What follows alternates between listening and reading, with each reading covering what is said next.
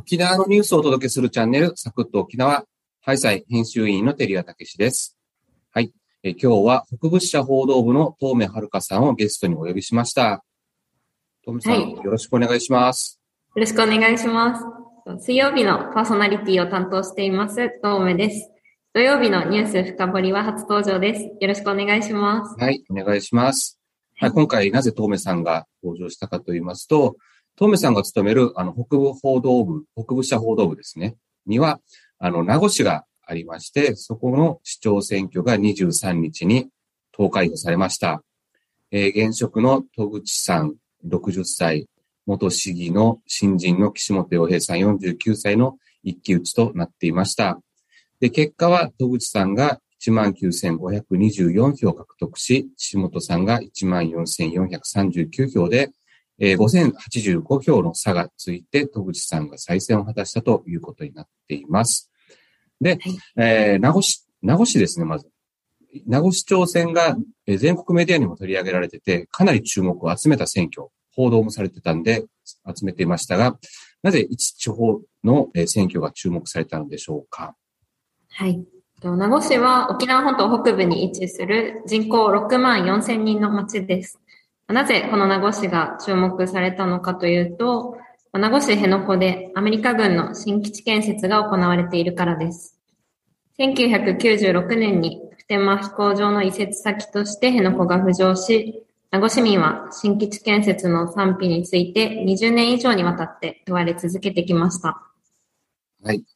その名護市の担当として、東目さんずっと取材をしてたんですけれども、市長選も選挙で入って、取材を続けてたということですので、それについて深掘りしてえーもらいたいと思います。はい。はい。じゃあ、東目さんに解説してもらいます。まずは、あの、今回の選挙の特徴はいかがでしたか？今回の選挙では、辺野古新基地建設や、まあ、地域振興、子育て支援などが争点となりました。戸口武豊さんは、1期目に実現した学校給食費、保育料、高校生までの医療費の3つの無償化などの実績をアピールしました。その上で、暮らしの充実を訴えた一方、辺野古新基地建設については、国と県が裁判をしている。裁判が決着するまではその推移を見守るとして、4年前に初当選した市長選と同様、賛否は示さず、新基地建設問題を争点化しませんでした。一方、岸本洋平さんは、辺野古新基地建設を止めると反対の姿勢を示し、戸口さんが実現した子育て無償化については継続すると訴えました。戸口さんは、米軍再編への協力度合いに応じてもらえる米軍再編交付金を活用して子育て無償化を実現しましたが、岸本さんはその交付金に頼らず、名護市の財政の無駄を省くことなどで実現できると訴えました。はい。では、あの、戸口さんの勝因、えー岸本さんの敗因は何だったんでしょうか？はい。戸口さんの勝因としては、子育て無償化策をはじめとする1期目の市政運営が若い世代や無党派層から幅広く支持を得たことが勝因だとみられます。新型コロナ禍で多くの市民が生活に打撃を受けている状況や、県知事が新基地建設に反対する中でも工事が進んでいる状況に諦め感も広がり、新基地建設問題よりも暮らしの問題を優先して投票する傾向が見られ、戸口さんに有利に働いたとみられます。また、自民党と公明党が連携して、昨年10月の衆院選で議席を獲得した勢いをそのままに、今回の市長選でも自民党と公明党が連携を強めたことも走行しました。新型コロナの感染拡大で東京からの大物政治家の名護入りは見送りましたが、企業訪問や電話での呼びかけで票固めを図ったことが勝利につながりました。一方、岸本さんは新基地建設を止める具体的な方法を示すことができず、新基地建設阻止の訴えに説得力を持たせることができなかったことが敗北につながったとみられます。また、基地問題以外を争点化させることができず、子育て無償化の継続についても具体的な財源を示しきれずに支持が広がりませんでした。玉城デニー知事も告示後は積極的に名護入りし、マイクを持って新基地建設阻止を訴えましたが及びませんでした。なるほどですね。トムさん、多分1ヶ月ぐらい付きっきりで取材をしてたと思うんですけれども、はいあの、現場で取材してみて、振り返ってみていかがでしたか？そうですね。とこのタイムス、沖縄タイムスなどが、まあ、16日の告示後に実施した世論調査では、辺野古新基地建設問題の賛否については、否定的な意見が6割を超えて、デニー知事を評価する声も7割と、新基地建設反対の思いは根強い現状があると思います。ただ、今回の市長選では、有権者が新基地反対よりも生活支援や経済対策を優先して投票する傾向があったことが、この結果につながったと思われます。実際に現場で取材していても、基地には反対だけど、生活を良くしてくれた戸口さんに投票するっていう意見ですとか、戸口さんが1期目で実現した子育て無償化にはかなり助かっているなどと子育て無償化などの暮らしの政策を重視する声が多く聞かれました。戸口さんがお手振りや演説をしていると、手を振り返したり、クラクションを鳴らしたりとかなり反応がいいと感じました。ただ、5000票という差は予想以上でした。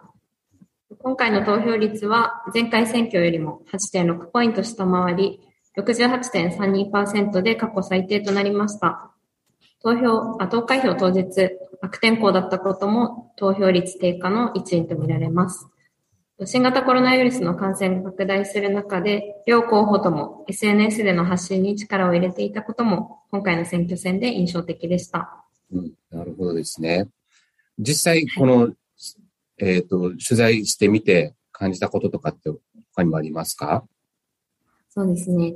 選挙取材を通して、基地問題を常に問われ続けてきた名護市民の複雑な思いが、少しではありますが見えてきた気がしました。県民投票などで辺野古反対の民意を示しても工事が進められ、市民の間では反対しても工事は進んでしまうという諦め感が広がっているのを感じました。また、国策の基地を長年問われ続け、親戚の中でもこの問題をめぐって関係がギスギスするなど、市民が分断される中で、この問題をもう終わりにしたい、そのような意見も聞こえてきました。私は那覇で生まれ育って、名護に赴任して3年目になります。那覇に住んでいた時は、名護といえば基地の、基地問題の街というイメージでしたが、市長選取材を通して生活を良くしてほしい、より良い街にしてほしいっていう思いと同時に、まあ、基地問題を問われ続けてきた名護市民の苦悩をひしひしと感じました。そうですね。そうですね。先ほど96年に辺野古移設が決まって、それからずっと問われ続けてきていると。はい。話でしたが、97年にもね、市民投票で一応反対の民意が示されている中、まあ、25年近くこういう選挙で問われ続けてきたっていうことで、多分、トメさん、生まれたぐらいじゃないですか、それ、その時って。そうですね。1994年生まれなので。ああ、ですね。それなんで、やっぱり名護といえば基地問題の街というふうになってしまったんだけれども、名護っていうのは本当はね、オリオンビールの工場があったりとかね、桜祭りが、氷の桜祭りがあったりとかって、あの、美味しい沖縄蕎麦屋さんもいっぱいあったりして、本当はいい街で、ね、みんなそういったのも自慢に、誇りに持って生きてるんだけれども、選挙のためにそういうこと問われちゃってるっていう、ちょっと市民としてはかなり苦しい25年間を過ごしてきたのかなと思いました。はい。で、えっ、ー、と、沖縄ではね、選挙がまだまだ続くようなんですけれども、今後の政局の見通しとしてはどう見ていますか？名護市長選と同じ日に南城市長選の投開票もありました。選挙イヤー幕開けとなる名護市と南城市の市長選で、自民党、公明党が支援する候補が、玉城デニー知事率いるオール沖縄勢力が推す2候補を破りました。秋の知事選までに沖縄市、石垣市の市長選や参院選などがあり、名護と南城で勝利した候補を全面支援した自民党にとって、この2勝は県政奪還に向けた大きな弾みとなります。一方、オール沖縄勢力は、知事選の行方を占う名護市長選で最重要課題である辺野古問題を最大争点に掲げながら敗北しました。2期目を目指す玉城知事には大打撃で戦略の見直しが迫られます。はい、ありがとうございました。はい。トミさん、今、北部支社ですか？はい、そうです。あ、じゃあ、名護市からお届けしましたね。はい。今ズ、ズームをつないでお届けしてます。はい、解説は東目はるかさんでした。ありがとうございました。ありがとうございました。はい、エンディングです。はい。ありがとうございました。ありがとうございました。